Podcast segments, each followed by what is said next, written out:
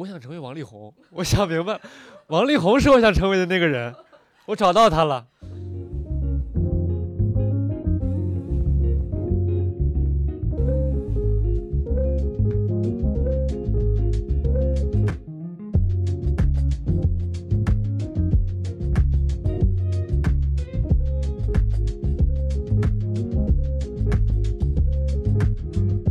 大家好，这是一个叫做“效果小酒馆”的采访类播客。小酒馆的主持人叫做圆圆，每次他都会请一位嘉宾来回答同样的二十个问题。也就是说，这是一档一对一的、发散性极强但又像是私密谈话的播客。大家随意听听看吧。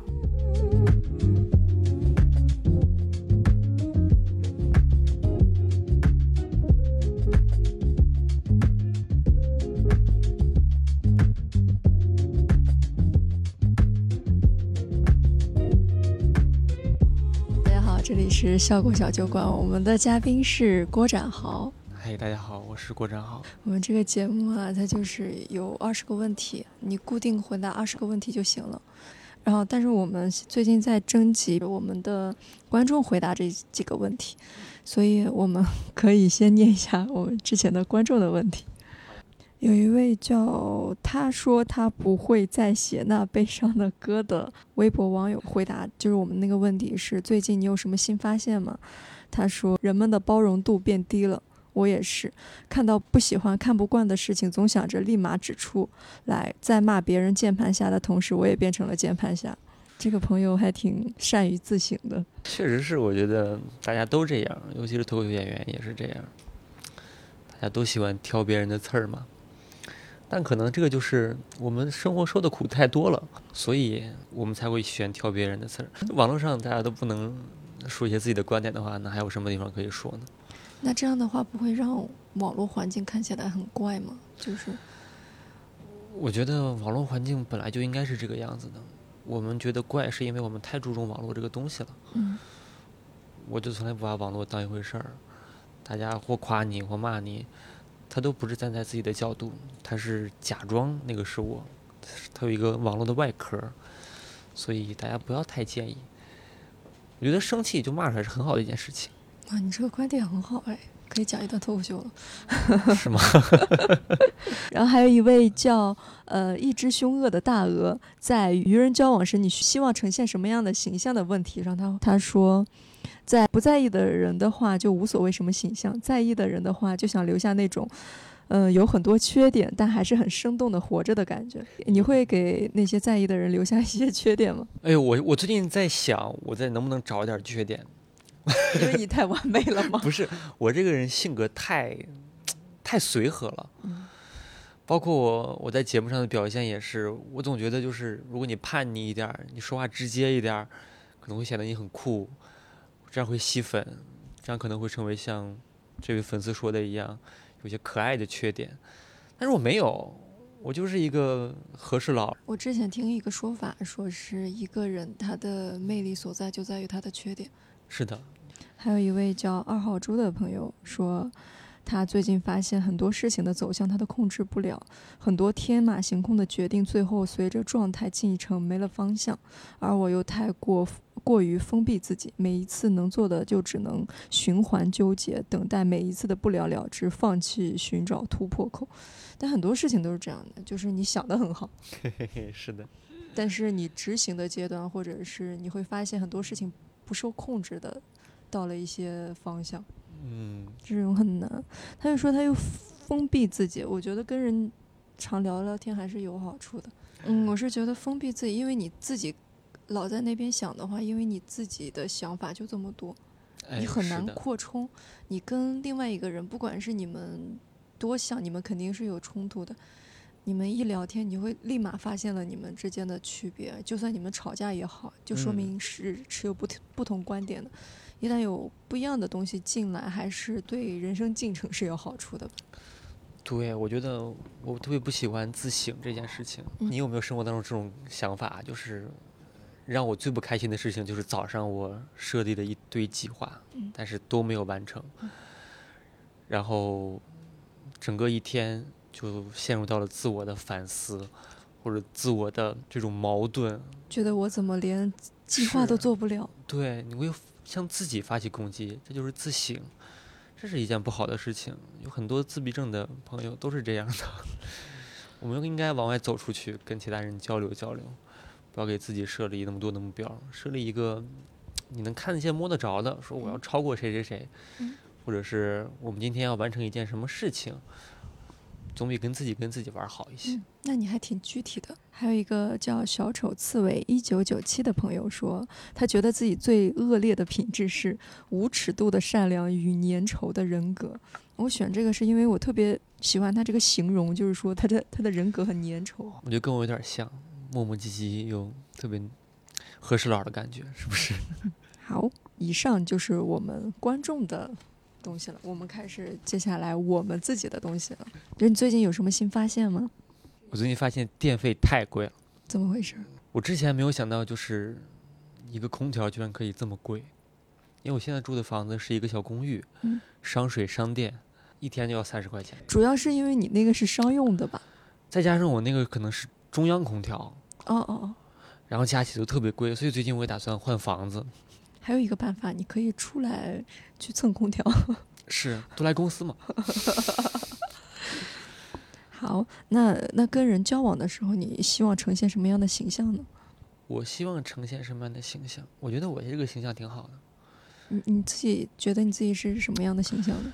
我从小到大，就是从小学到现在，我基本上都是人缘挺好的那种人。嗯就是放到节目上，可能没有那么可爱的缺点，就是这种。性格没有冲突感。是的，我是觉得你跟我有什么不同的理解或者见地的话，你肯定有你的道理，所以我不会反驳你，所以我也不会去呃赞同你的观点，就舔你什么的，我也不会，就是大家都是一个中立又平等的这样的一个态度，所以我没有什么敌人，也没有什么特别讨厌我的人，也没有什么绝对的死党。嗯所以我也不太想改，我觉得这样挺好的，大家都是朋友，嗯但也都是泛泛之交。那你会觉得跟别人之间的距离太远吗？嗯，我是觉得你没有办法跟一个人特别亲密，就是你是觉得人是跟人跟人之间是无法真正理解的？不是我们大家都理解对方，嗯但是理解透了就很无趣。嗯嗯，他了解一个人的话，你就不太想跟他继续聊下去了。好你有想成为的人吗？是否有类似的形象供你参考？我可以换个角度回答你，嗯如果下一辈子我有机会的话，我想成为一个歌手，就是一个能上舞台上施展魅力的那种歌手。你现在还年轻，你可以成为你任何你想成为的人呀。我五音不全，所以我特别原来是天赋的 问题。那你觉得现在发生在你身上最好的一件事是什么？我跟我的其他同学比来说的话，是我找到了一个自己想去干的一这个一件事儿或者一个方向，而且这个事儿呢，又不是那么被大众所不认同，反而是还有点小众些，非常酷的东西，这是一件我非常喜欢的事情。哎，那你为什么喜欢脱口秀呢？我也没有那么喜欢脱口秀，我只是更讨厌其他的工作。嗯我也干过其他的工作，但你只要接触过脱口秀的话，你就没有办法干其他工作了，因为那种成就感是没有办法比拟的。不是说你在名气上什么成就，是每天的演出。你可以早上写一个小段子，到线下的时候，晚上就会收获两到三次掌声。这个反馈不是你需要做一个项目，需要半年，或要一个季度，你需要一个下午，你就可以收获掌声。他的反馈非常及时。太及时了，这个太爽了，所以很少 有其他的一些艺术形式能像脱口秀这么直接了。那你觉得发生在你身上最坏的一件事是什么？最坏的一件事情，其实跟你真正遭遇什么苦难没有什么关系，因为有些人他就算今天路上摔了一跤，他都觉得自己经受了巨大的苦难，这还哦是在性格，还性格上我是个特别乐观的人，我觉得啊。那我问你一个问题，您说说，呃，我听说判断一个人乐观悲观，你就要问他这个问题就行了。你觉得好的时光，乌托邦这样的事情是发生在过去，还是发生在未来？在你的呃认知里面，乌托邦当然是在未来呀。那你就是一个乐观的人。如果有人说他是在过去的话，说明他是一个比较悲观的人，因为他觉得呃，在过去的话，他就是对未来没啥希望了。过去生活的多烂呀，为什么会在过去呢？哎有些人会在想，什么时候时代才是黄金时代嘛？就比如我们有时候会在想，哦，呃，八十年代才是黄金时代。那八十年代的人有时候就会在想，五十年代才是黄金时代，然后就不断的倒退。总会有人说世风日下，什么不如当年之类的。哎呦，八十年代，十年前中国人还吃不上肉呢，还八十年代。我第一次见你的时候，就是你在讲你在上阳讲开放麦，嗯，然后结果出来之后的时候，呃，庞博说，他说。郭展豪也太天真烂漫了吧！然后他说这个学不了，学不了，学不了。然后他因为他的人生太幸福了，然后张博洋在他们旁边也是，确实确实。然后他说还是因为年轻啊。但是庞博就问张博洋，他说你像他那么年轻的时候，你也不幸福，你的性格还是不是天真烂漫的，你还是天天在逼逼赖赖。是。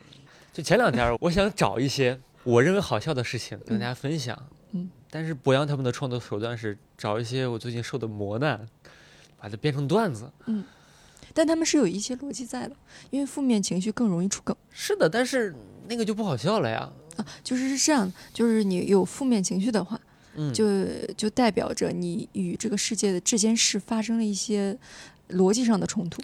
对，这个逻辑里面的冲突，你只要把它揪出来的话，就会变得很好笑，是这样的一个创作原理了。要怎么说人家的高级？我这个天真烂漫，我还得再苦一些，我还得再苦一些。你觉得自己最珍贵的品质是什么？你自己身上？我觉得我是能找清楚自己的位置的，嗯，这个是我觉得很好的一个地方。我不是那种妄自菲薄，也不是那种就自视就是甚低的那种。我知道自己在干什么，我知道我这个地位现在该写什么样的事儿，我对自己有一个规划和认知，嗯、所以我不会那么焦虑。嗯，你从小到大是什么时候意识到自己是个普通人，或者是你是什么时候意识到自己真的是个天才？我觉得我是在脱口秀方面有些天分的普通人。那你是怎么发现自己是个普通人的？可能是发现我没有翅膀吧，或者我也没有什么特异功能。我从来没有觉得自己不普通过，所以这是我特别乐观的一点。你对自己的预期本身就不高，是吗？是的，我觉得我我就是普通人，所以我比大家做的稍微好那么一点，我都会特别开心。啊，我小时候就很难理解，嗯，就是有人觉得自己很普通。因为我们从小到大的时候，因为你是小孩刚生出来，都是觉得自己是最、嗯、最好的，自己是被选中的孩子。因为你是在自己身体里面，你是以自己的视角来看待整个世界的，你肯定就觉得你是这个世界的主角，你是有一些 中心化的。我明白了，我明白了，你受的是美式教育，是不是？不是，我可能天生自恋吧。就是你应该是鼓励教育培养出来的孩子也也不是，是因为我从小很少跟别人接触，就是自我为中心会强一点。而且我是怎么发现这个事儿的嘛？是我以前有见着人了，是我有一次写东西的时候，嗯、我突然发现，我的天呐，为什么我这个里面我字出现的频率这么高？就我怎么样怎么样？因为这是个自传的，就是我会突然反省到，我是不是有点自我为中心了？哦，哎，我之前也上过山羊讲一个段子，就是说，呃，一个人长大，他就是去自我中心化，就是他长大的过程嘛。然后甚至我当时还讲了讲了一下说，说别人去自我中心化有一个很著名的故事，《红楼梦》里面有这样一个情节，嗯、就是贾宝玉。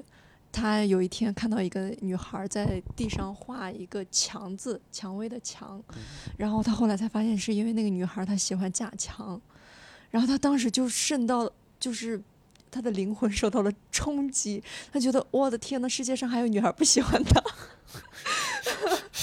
原来世界上也有女孩的泪不不只是为他而流。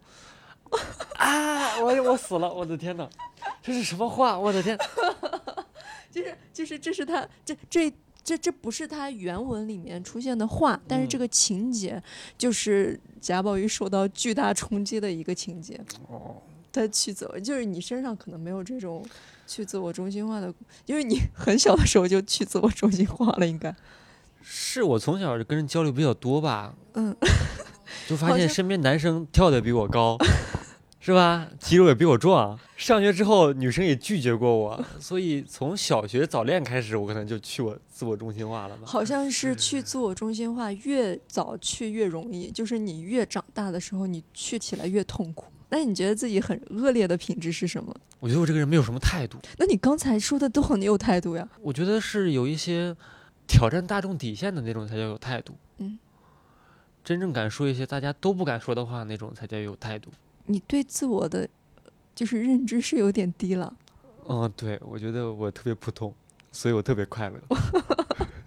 原来人只要觉得自己普通就会快乐起来。这个方法交给张博洋吧。是的，你曾经有过被闪电击中或者起鸡皮疙瘩这样的体验吗？我差点被击中过一次，是真实的闪电？真的是差点被击中过闪电。为什么？一天就在大草大草坪上，我记得有个闪电啪打到一个地方了。嗯当时我倒没有觉得有什么关系，嗯，就觉得哎闪电，你都没有后怕吗？没没有后怕，当时就哎闪电，然后我就走了。我后来才想起来，觉得我的天呐，那是闪电！我再往那儿走一步，我就死了。但是也有可能你被闪电劈了，你就有特异功能了。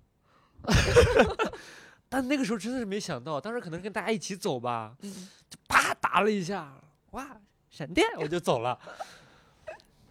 那起鸡皮疙瘩呢？我经常看悬疑小说，嗯，就那种可能会起鸡皮疙瘩多一些那。是被吓到了。没有，就是在翻到最后一页，突然这个剧情是大反转的时候，就东野圭吾那一套，就每一次看到最后，起来一下。嗯，啊，这个人居然他知道他没有失忆，就那种感觉。哦，因为场车祸，然后那个妈妈跟女儿同时去世了，嗯。然后呃妈妈死了，女儿还活着，但妈妈的意识到了女儿的身上，然后就妈妈跟女儿就一起在一起生活，神不神奇？一一两个人在一个身体里共存吗。没有哦，就是妈妈的意识全部占据了女儿的生活，就女儿已经没有意识了。但是女儿的身体还在。女儿的身体还在，女儿还活着，但脑子里是妈妈，然后跟这个爸爸一起生活，但他这个有点对，所以小说里会有一些很黄色的一些语言是从女儿的嘴里说出来的。哦，但最后过了十年、二十年之后，这个女儿慢慢长大，然后妈妈的意识却在慢慢的变弱，嗯女儿的意识居然回来了，一点点变强了。直到有一天，这个男人老了，这女儿要出嫁了，妈妈已经彻底死了，女儿彻底回来了。女儿嫁给了另一个男人，但是因为一些机缘巧合，男人发现女儿并没有回来，妈妈只是想换一种生活，我有点鸡，是不是？是不是有鸡皮疙瘩？是不是？这有点像鬼故事了。对，反正哎，那个很好看，很哦好看，叫什么？我我推荐给大家，真的很好看，叫《秘密》。嗯，东野圭吾的秘密。是的，那你你有特别喜欢的电影吗？特别喜欢的电影导演之类的？呃，没有，重复看的唯一就是那种特效电影。过两年我会再看一遍《复仇者联盟》之类的，啊？为啥呀？因为好看呀、有有特效啊。但那个看的不是电影的内容嘛，嗯，你只是看它特效很厉害。我是没有办法从电影中就咂摸出深意的呢，可能是我理解能力有点不够，因为你天真烂漫吧？对是吧？哎，最近我看到了一个电影叫《困在时间里的父亲》，他它里面讲的是他他的父亲得了老年痴呆，嗯但是他那个剧情特别碎，特别就是你你要是不知道他在在讲什么，你一开始看你会莫名其妙，为什么他一会儿女儿说要这样，一会儿女儿长那样，一会儿女儿是老的，一会儿女儿是年轻的，呃，就是非常乱，非常碎。然后如果你看完整个了解了，你就知道他原来是在模仿老年痴呆这个人的视角。人老了是一件非常痛苦的事情。我已经开始难受了，感觉。对，然后你啊，你共情能力还挺强的。是，我觉得这应该是个好电影，但我看完也会觉得这是个好电影。嗯，但是仅此而已，你不会再。对，呃因为每年还会有其他的好电影。那你有没有特别喜欢的作家呢？你喜欢读书的话，东野圭吾，嗯，贾平凹嗯，你喜欢他哪本呀？贾平凹。潦草，他是非常适合，嗯、上厕所的时候看，或者是没事儿了拿来看一下，因为嗯它是一个小段儿一个小段儿的，那个那个太震撼了。就是每次看完这种或者像皮囊那种特别压抑的故事情节，你会觉嗯得自己特别快乐，哦，为啥呢？因为你会知道你自己过得其实很好，你没有必要为自己这些小事儿而感到难过。有那么多人在跟病魔做挣扎，在山窝里出不来，嗯嗯对吧？就比如说，你今天心情稍微有一点不好，是因为你的指甲盖儿长了，但人家可是经历过生死磨难那种。对，对你这种故事看多了，包括俄罗斯那种文学，苦难的文学对苦难文学、伤痛文学，你看完之后觉得自己真的没有什么不值一提，自己的苦太难不值一提。我们真的应该快乐一些，嗯不是因为我们应该自己找快乐，是因为我们本来就很快乐。嗯，写兄弟那个叫什么来着？余华啊，你也特别喜欢的我最喜欢的是兄弟那本书，哦哦，他那本书太黄了啊。这些东西，嗯，是很好。之前那个《活着》那本不是嗯特别薄吗薄，但是看完之后特别难受。嗯，哎，你看过他改编的那个电影吗？张艺谋的那个电影，那个电影改的不那么难受，就没有让那么多人死。啊，那就没意思了。因为我看过他有一篇散文集，嗯他讲了很多，就是，呃，你你的情绪非常好的时候，有意外的东西来打断你。就是他，比如说他有一次，大意是这样，我不记不清了。他去一个呃敦煌或者石窟里面去看那种大佛，然后进到一个石窟，然后那个石窟里面好像很少人能进去，然后当时特殊情况他们就可以进去，然后当时他就觉得，呃，遇见了神谕一样，就是旁边的那种那个阳光洒进去啊什么，他就感觉自己的心灵非常的受到了洗涤也好，就是感觉遇到了神谕，参透了一些佛法的感觉。但是哦突然，他的手机收到了一条短信，就是那种小广告，就是那种什么什么澳门什么，幻灭出来。就是他会突然就觉得那个那个情景就很可笑。他他哦写了很多这样，他说说这样的情景让我印象还挺深刻的。哎，我也回去看一看，他还有一个。说他小时候现代文那时候他家里面都都特别穷，大家，嗯，然后他们就在那个路边坐着，然后等一辆一辆的大车过去，然后那些大车后面有尾气，他们几个小孩就追着那些尾气闻，他说觉得那是现代文明的味道，很 有共鸣，很有意思。如果要学一门艺术，你会选择什么？我会想学唱歌。嗯，哎呦我想成为王力宏，我想明白，王力宏是我想成为的那个人，我找到他了。为为啥呢？我觉得他太优秀了，我觉得他没有缺点。你不是觉得有有一点缺点还挺好的吗？怎么又喜欢没有缺点的就？假如让我互换人生的话，我想跟王力宏换。我他太酷了，他哪里酷了？他唱歌太好听了呀，然后长得又帅，然后学习又好。我知道了，你就是喜欢这种没有缺点的人，是我喜欢完美的人。所以他也是那种没有缺点，所以大家会觉得他有点不那么生动。一个人的缺点嗯可以让他变得更生动的，你就想成为那种平和的、各种都很优秀的。我觉得可能就是小的时候太想成为优秀的人了吧，就是成为好学生那种，或者嗯是成为一个传统意义的好人，或者是大家看起来这个人很体面，我喜欢的那种。你喜欢体面的所以为什么我大学毕业我会先找一个电视台的工作？我觉得体面。就是呃你不希望你毕业之后出来直接做脱口秀？我我觉得我还是追求幸福跟体面多一些，但嗯是后来发现不是那么快乐。嗯当然也有一部分原因，就是因为现在脱口秀也很体面。啊，原来是因为这样。那你你自己有没有对自己人生最很满意的一次选择是什么？学了艺术吧，嗯呃，郭展豪是学播音主持的吗？是的，是嗯的。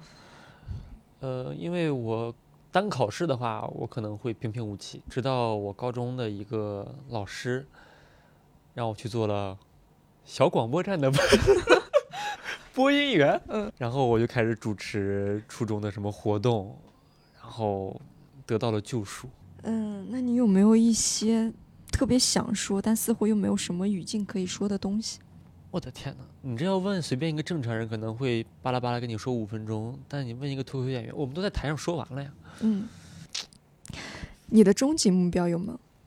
有，成为王力宏。那是我下辈子的目标。我想有一档自己的脱口秀节目，嗯可能是在三十年后或四十年后，在我四五十岁的时候，嗯因为当主持人是我一直的一个梦想，嗯，脱口秀我又很喜欢。像那种呃柯南秀啊，那是的，那种，嗯是的，那可能是我一个梦想吧。嗯，希望行业越来越好，行业越来越好，每个人都能开一档脱口秀节目。对，所以还得努力。嗯，你你光一个人努力是没有用的对啊，你需要帮别人努力。各位前辈先把路打开，然后前辈再老去，我就可以。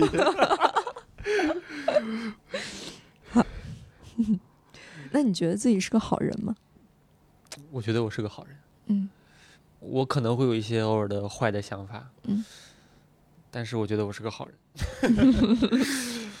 世界上有让你觉得深恶痛绝的人吗？有，我是一个比较抗上的人，嗯，我特别讨厌那种拍马溜须舔领导的，嗯，那种挺讨厌的。包括在大学里有些同学舔老师，嗯，我都特别特别讨厌。不管你是我再好的朋友，你只要开始这种龌龊的行为，你就是单纯，比我一步，先比我过得好，那 你就是单纯对这种行为不耻是吗？是因为我做不出来。是因为同等的条件下，你能做出来，你能得到好处，但是我做不出来。对我做不出来，他们是聪明人，嗯包括长辈或者是我爸我妈会鼓励我说：“哎呀，你看到老师看到领导送点礼呀、是不是？哦带点特产去啊，嗯或者跟一个你不熟的人偶尔发个消息啊。嗯，我我知道这是这是一个非常正常的，但是你每年只出现一回，是不是就有点奇怪了？对你要是一个很熟的朋友，过啊年了，对啊，是吧？？咱们经常聊得来，没事一起出去吃饭的话，发个红包，嗯，发八十八块钱，开心一下。嗯但是每年过年，我妈逼我去给领导、老师发消息，我都特别的难受。嗯我们不熟，嗯 但是我不发的话，我妈就会一直磨叽我。嗯她，说你怎么你怎么混啊？你以后 啊，你在公司的话，大家都发，就你不发，就你你了不起了呗？郭长豪，你是不是了不起了？结果发现全公司只有你一个人发。像我的员工好像都不大发这种东西。是吧？哎呦，是。有一点就是我妈经常逼我，就是说你要不发的话，就会觉得你这个小孩怎么年纪不不大，懂事。年纪不大，你谱儿挺大呀。哦，我妈会用这种话吓唬我，所以我就每个领导都发。我觉得应该还还好，因为效果应该我据我所知，大部分人都不会发。哎呦，这太好了，可以，我今年可以不用发了。那世界上有让你五体投地的人吗？就特别佩服他。王力宏，王力宏，王力宏是个完美的好人。他起码是在公众的印象当中，我觉得是一个比较酷的一个男生。啊，他酷吗？我觉得有时候他完美的有点不酷了，他过于完美，过于酷的有点不酷。嗯，是吗？我觉得了，我觉得了，因为我思维会比较奇怪了。你，我觉得 我觉得很正常，很好，很好。有一些缺点确实很可爱。嗯，那所以你在三三国文里的话，你应该会喜欢曹操一些。我不喜欢曹操，我喜欢诸葛亮。诸葛亮没有缺点啊，他有缺点啊，他太聪明了。因为多谋而近妖是吧？我不喜欢曹操，是因为他有一个情节是他太多疑了。然后不是说我睡觉，你们我我再说什么你们都不要近身。他他就半夜假装自己做噩梦起来，然后人家过来给他盖被子，他就把别人杀了，因为他哦就是为了向别人别人说我就是这么，你不要靠近我之类的。我我特别讨厌这种，因为因为你要做出一些塑造一个人设也好，就是伤害到别人了。你人你你只是被怀疑了，你只是你只是这个人设没做好，人家可是死了呢。哦，是但那个时候人的地位不一样嘛。啊，这这倒杀也是那那时候草菅人命，《红楼梦》里面我就特别喜欢林黛玉，林黛玉嗯，文文弱弱的那种。她其实不文弱，就是特别喜欢林黛玉，她特别先锋。但是我说一点，你可能就知道了。嗯，她之前他有一个情节，就是他住的房子他住的房子全是塞满了竹子，里面清特别清冷，然后一打开就好像像一个男生的书房一样。嗯，他他跟大家觉得林黛玉的形象不一样，他其实是一个非常注重。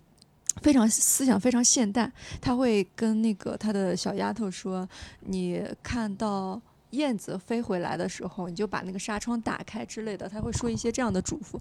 然后他是从那个时候就形成了人 人与自然的和谐，非常环保。你看你喜欢的是什么东西？你这都是，你也太不酷了。对不起，我是一个很不酷的人。喜欢一个人，居然他啊！你要把纱窗打开啊，要不然燕子飞不出去了。没，我只是举个例子。我的意思是说，他他很奇特，就我喜欢那种很奇特的人。啊，你有一个点戳到你，嗯，他那个点还挺戳到我的。嗯，你有没有最喜欢的城市？我目前最喜欢的是长沙。嗯，因为你在长沙工作过一段半年。啊，只只有半年吗？我还以为工作挺久了。我去年毕业也就去了嘛，哦，然后今年三月份回来的，嗯，就刚过完实习期我就辞职了。嗯，长沙哪哪里？长沙太好吃了，长沙宵夜非常多，而且非常好吃。嗯，再就是房租非常便宜。嗯，而且它又是个旅游城市。嗯，呃，如果你想在一个地方混一辈子的话，长沙是一个非常好的城市。但是你决定了不混是吗？对啊，我总得跟上海的这帮脱口秀老师们看齐嘛。在长沙的话，我是永远追不上他们的。毕竟你还是有一些终极目标的。对对对对对。你最喜欢什么气味？刚才你说了汽油的气味和……哦，呃，澡堂子。是那种蒸汽的味道吗？就那种闷热的蒸汽的味道。是的，我特别喜欢泡汤。嗯。呃，就是扑面而来的那种。澡堂子、浴室的味道，我是非常喜欢的。我也不知道为什么，就让会让你觉得很放松、很松弛吗？也不会，就是好闻。单纯的好闻，就是好闻，就是就就是潮乎乎的那种感觉。我也不知道，但是里边会可能会掺杂一些，就是呃，或者是有一些你没意识到的原因。嗯。我我觉得很蒸汽的味道，应该是蒸汽的味道。很多时候我都觉得，就是我们喜欢一件事情，讨厌一件事情，其实我们没有思考的，就是我我喜欢，我讨厌。其实它背后是有一个巨大的逻辑，它跟你的人生是相关的。哦，真的？对，就是我是最近发现的了。就是你比如有一个人，你就喜欢这件事，你可能下意识零点一秒你就做了决定，但是你这个做决定的背后。可能是来自于你二十多年的一些积累，二十多年的你的人生的选择。就比如你是一个这样的人，所以，所以你才会这样选择。是有道理，只是一个突然的想法。啊，最后一个问题是上一个嘉宾留下的，放放放留下的。他说：“你对主持人有什么看法？你对放放有什么看法？”呃，我先说放放吧。放放，我对他不太了解。嗯。呃，我对他唯一的认识就是在脱衣的时候，嗯，他跟池子是很好的朋友。嗯。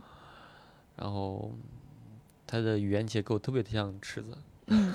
然后他说话语流也非常清楚。对。嗯。挺挺活泼的一位编剧朋友吧，但是不太了解。嗯。主持人呢，有点奇怪。这思想真的有的时候特别主流，有的时候真的搞不懂他，搞不懂他，搞不懂他。一下主流，一下非主流。是的，你是又在大众的呃审美范围当中，但是你又跳出一些很极端的一些小小渠道。你要走在马路上，但是你不走在马路上，你走在马路上的道牙子上那种感觉。就是我想走在马路上，我但是我有时候会突然想拐进。